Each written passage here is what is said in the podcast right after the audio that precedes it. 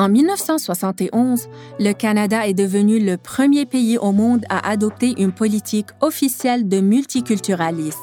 Cette politique visait à préserver les libertés culturelles et à reconnaître les contributions de divers groupes à la société canadienne. Aujourd'hui, le multiculturalisme est une caractéristique déterminante de l'identité canadienne. Mais pendant une grande partie de notre histoire, ce n'était pas le cas. Écoutez Trouver sa place, une histoire du multiculturalisme au Canada, une série de balados-diffusion en cinq parties de Historica Canada. Joignez-vous à nous alors que nous explorons l'histoire du multiculturalisme au Canada. Abonnez-vous à la série Trouver sa place sur Apple Podcasts, Spotify ou partout où vous écoutez vos balados.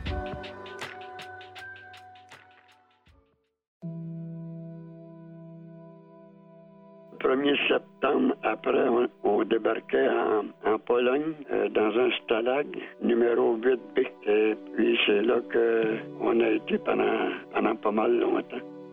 Et puis, euh, j'ai tenté trois évasions. Bienvenue à la série de balado État de service, présentée par le Projet Mémoire, un programme de Historica Canada. Ici votre animatrice, Stéphanie Zidel. Dans cette série, nous vous présenterons des entrevues avec des vétérans canadiens. Ils vous raconteront le récit de leur vie, de leurs pertes et leur service militaire. Cette série nous permettra d'explorer différents extraits issus de témoignages du projet Mémoire de manière non chronologique. Aujourd'hui, nous aborderons le thème de l'évasion. Tout d'abord, un avertissement. Certaines histoires pourraient ne pas convenir à un jeune public. Au cours du dernier épisode, nous avons abordé les conditions dans les camps de prisonniers de guerre en Europe et en Asie lors de la Deuxième Guerre mondiale. Aujourd'hui, nous allons porter notre attention sur des tentatives d'évasion. Les mois de détention et de privation ont mis la santé physique et mentale de chaque soldat à l'épreuve. En Europe, la situation s'est aggravée lorsque les troupes allemandes ont commencé à se débattre.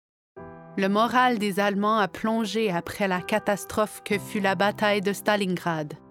Au même moment, les Alliés gagnaient progressivement du terrain et ont lancé une campagne de bombardement contre les zones industrielles allemandes. À ce point, les Allemands peinaient à préserver la capacité de leurs bataillons, escadrilles, navires et usines. Ils furent alors obligés d'adopter un processus de recrutement forcé c'est-à-dire qu'ils forcèrent des mineurs et des recrues des pays occupés à s'enrôler. Revenons à l'histoire de Jacques Nadeau. Il n'a pas pu éviter la capture parce qu'un soldat allemand l'a chatouillé alors qu'il feignait d'être mort durant le raid de Dieppe. Il a fait partie de près de 2000 Canadiens qui sont devenus prisonniers après l'échec de cette opération. Rendu dans le Stalag 8B en Pologne, il a tenté de s'évader à trois reprises. Les deux premières n'ont pas, marché. La dernière, ça a été euh, en janvier 1945. Les Russes sont passés par euh, l'endroit où on était. On avait été changé de. On était en, en Poméranie. En premier, c'était en Haute-Silésie, en Pologne. Mais là, on était dans l'Allemagne dans ce temps-là, en Poméranie. Aujourd'hui, c'est polonais à nouveau. Et puis, on s'est caché. Et puis, quand les Russes sont arrivés, on a, on a sorti. Il a donc profité de cette occasion. Moi, je suis revenu euh, en Angleterre euh, le 1er avril, après avoir traversé euh, la Pologne et puis la, Russie, jusque sur la mer Noire. À Odessa, c'est là qu'un un paquebot de la canadienne Pacific Steamship Line est venu nous chercher. Puis je suis arrivé en Angleterre par l'entremise de la mer Noire la mer Égée. Et puis à Malte, on a changé de bateau. Celui-là a arrêté à Alger, et puis d'Alger à Gibraltar. Et puis à Gibraltar, on a entendu une couple de jours pour que le convoi se fasse parce que la guerre n'était pas encore finie. Puis il y avait encore des, sous-marins. Et puis éventuellement, je suis débarqué en Angleterre le 1er mai. Et de là, éventuellement, je, suis revenu au Canada à bord du Britannique, un paquebot qui avait été bâti juste avant la guerre. Et puis, euh, je suis arrivé à Halifax le, 23 mai et puis le lendemain, euh, j'arrivais à Montréal. La famille m'attendait là.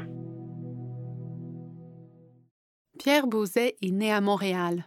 Il s'est enrôlé dans l'aviation royale canadienne à l'âge de 18 ans.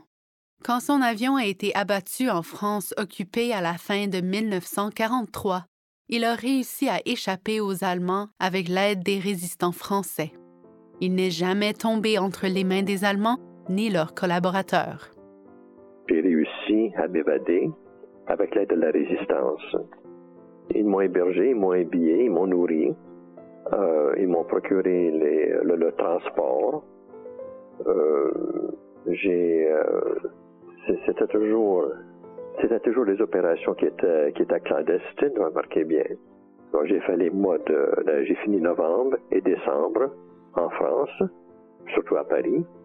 Et au début de janvier, je suis passé en Suisse, où je suis resté jusqu'au mois de septembre 1940, 1944, le 1er septembre 1944 j'ai retraversé la frontière suisse pour retourner en France et subséquemment retourner en Angleterre en fin de, euh, à la mi-septembre 1944. Alors, cette période active de, de ma guerre a été très, très, très mouvementée. Euh, J'en suis resté avec des souvenirs très vifs, surtout avec euh, surtout le souvenir des gens qui m'ont aidé pendant ma période d'évasion en France. Ce sont des gens héroïques qui nous ont aidés, les gens qui m'ont aidé étaient des gens qui risquaient tout. Euh, mes aides, euh, mes assistants primaires, si vous voulez, ceux qui m'ont hébergé le plus longtemps à Paris, étaient des juifs, euh, juifs et, étaient classés juifs par, les Allemands. Alors, ils risquaient tout si jamais c'était ils avaient été découverts. C'était une cour martiale sommaire sur place et toute la famille passait à la fusillade. Comme M. Beausset reconnaissait avec immense gratitude, ces hôtes ont pris des risques impensables pour la grande majorité des Juifs en France à cette époque. Après la défaite de la France et la signature de l'armistice en 1940, les Allemands et les dirigeants du régime de Vichy ont forcé les Juifs à porter l'étoile jaune et à s'enregistrer auprès du commissariat général aux questions juives. Les arrestations ont commencé dès 1940 et la première rafle a eu lieu en mai 1941. Les déportations au camp d'extermination, dont Auschwitz, ont débuté en 1942 et au mois de juillet de cette même année a eu lieu la plus grande arrestation de Juifs réalisée en France. Cette arrestation est connue sous le nom de la rafle du Vélodrome d'hiver, où 13 000 Juifs ont été arrêtés Un autre soldat canadien, Tony Hubert, s'est joint à la résistance française après avoir échappé de justesse au colonel Kurt Meyer, un vicieux commandant du Waffen-SS. Sous le commandement du colonel Meyer, la 12e division blindée allemande a commis l'un des pires crimes de guerre subis par les Canadiens au long de la guerre. 156 prisonniers canadiens ont été exécutés peu après le débarquement du jour J en 1944 par cette division. Monsieur Hubert n'a pas connu le même sort. J'ai ensuite été transféré au carabinier de Winnipeg. Mon numéro de matricule est le 86 48 04. J'étais avec la compagnie A. J'ai tout fait mon entraînement avec eux et nous avons débarqué sur les plages de la Normandie, en France, le 6 juin 1944. Le 8 juin, j'ai été capturé par les SS, les troupes SS de Kurt Meyer. Nous avons été emprisonnés au Stalag 12A en France. On nous a empilés dans des wagons et transportés en Allemagne. J'ai pu m'évader du wagon avec quelques co-détenus. Nous avons été chanceux d'entrer en communication avec la résistance française. Ils nous ont accueillis. Moi, je suis resté avec eux jusqu'à ce qu'ils rejoignent l'armée française de De Gaulle, venue d'Afrique. Nous avons combattu dans les Alpes, entre l'Allemagne et la France. J'ai été blessé lors d'un accident de voiture. Je conduisais une Jeep lorsque j'ai perdu le contrôle. Je me suis retrouvé à l'hôpital pour un bout de temps. J'ai communiqué avec une base de l'aviation qui se trouvait dans la même ville et ils ont organisé mon voyage de retour en Angleterre. La résistance était bien organisée et il me semble que j'ai été un héros là-bas. J'ai pu appliquer mes connaissances pour faire l'entretien de leurs armes légères et j'ai participé au raid des villes. On m'a décerné la Croix de guerre. Bonjour, mon nom est Brigitte Dozac, vice-présidente de Historica Canada.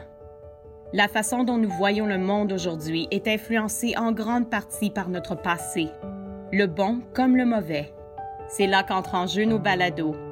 Des balados comme Pensionnat indien, une série en trois parties créée afin d'honorer les histoires des survivants, de leurs familles et communautés, et afin de commémorer l'histoire et l'héritage des pensionnats indiens au Canada. Je voulais pas être un Indien. Je savais pas qui je voulais être. Je n'étais pas accepté par l'homme blanc et je n'étais pas accepté par mon propre peuple dans ma réserve.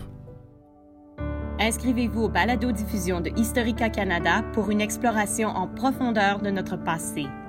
Vous pouvez écouter Pensionnat indien sur Apple Podcasts, Spotify ou en visitant l'encyclopédie canadienne.ca.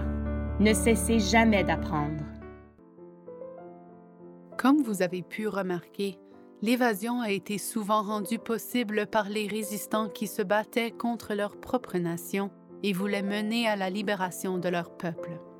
Cependant, Alan Smith, un aviateur, n'a pas eu cette chance. Lors de sa huitième mission, son avion a été abattu.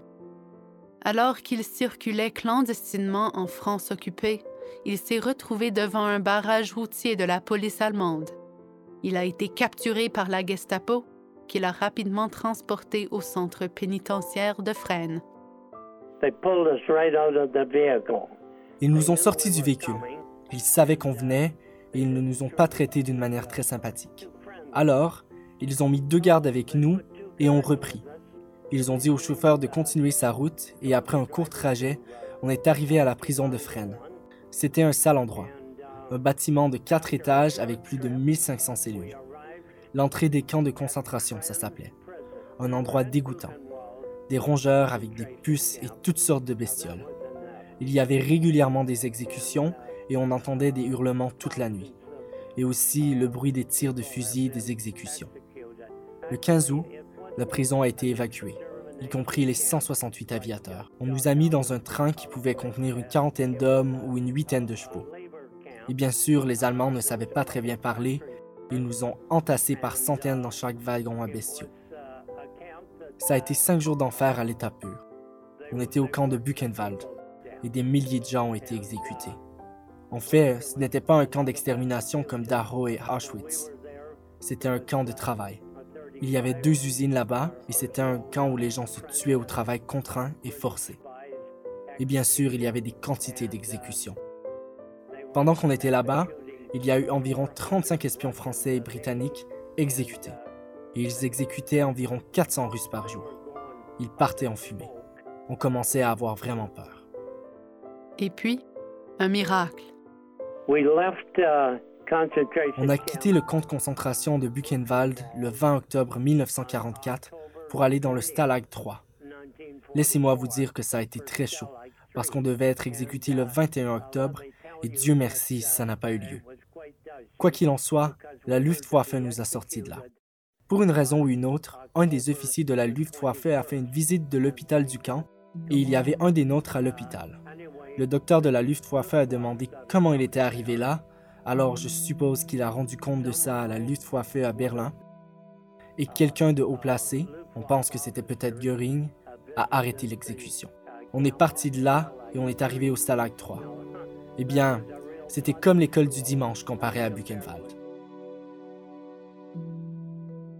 Un triste destin qui fut finalement évité grâce à une intervention surprenante les nazis ont récupéré plus de 150 aviateurs alliés d'un camp de concentration pour les mettre dans un camp qu'ils disaient conforme aux conventions de Genève.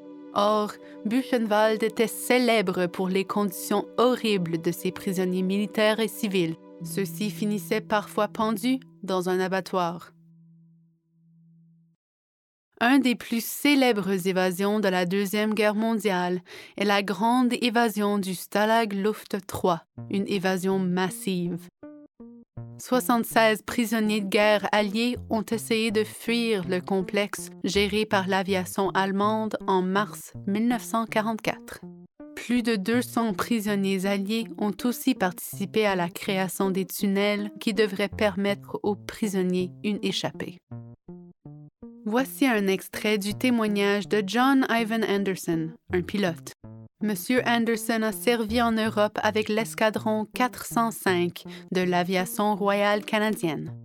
Après avoir pris part à 39 missions au-dessus du territoire ennemi, son avion a été abattu en Belgique l'été 1943. Il est devenu prisonnier de la Gestapo à Paris et a été transporté au Stalag Luft 3.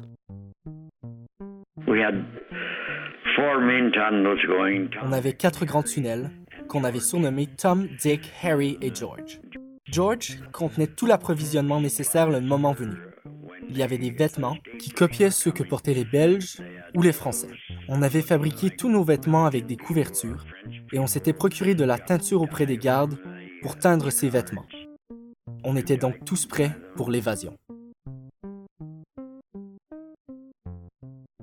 Lors de l'évasion, un garde allemand a découvert l'entrée du tunnel dans la baraque 104 et il a sonné l'alarme. Les Allemands ont violé la Convention de Genève lorsqu'ils ont exécuté 50 évadés, dont 6 Canadiens. Finalement, seulement trois prisonniers alliés ont pu se rendre au Royaume-Uni. Les mois qui ont précédé le jour de la victoire ont été plus encore brutaux dans les camps de prisonniers et de concentration. Et la guerre allait continuer dans le théâtre du Pacifique jusqu'en août. Pendant la campagne d'Allemagne, les Allemands ont commencé à tuer des prisonniers, à abandonner leurs postes, et le chaos s'est installé à de nombreux égards. Les Allemands ne voulaient pas que les troupes alliées découvrent la totalité des crimes contre l'humanité qu'ils avaient commis. Ils ont donc brûlé beaucoup de traces écrites et ils ont essayé de cacher la mécanisation de la terreur et du génocide. Dans le prochain épisode, nous allons entendre une histoire d'une marche de la mort, ainsi que des histoires de libération et de rentrée au Canada.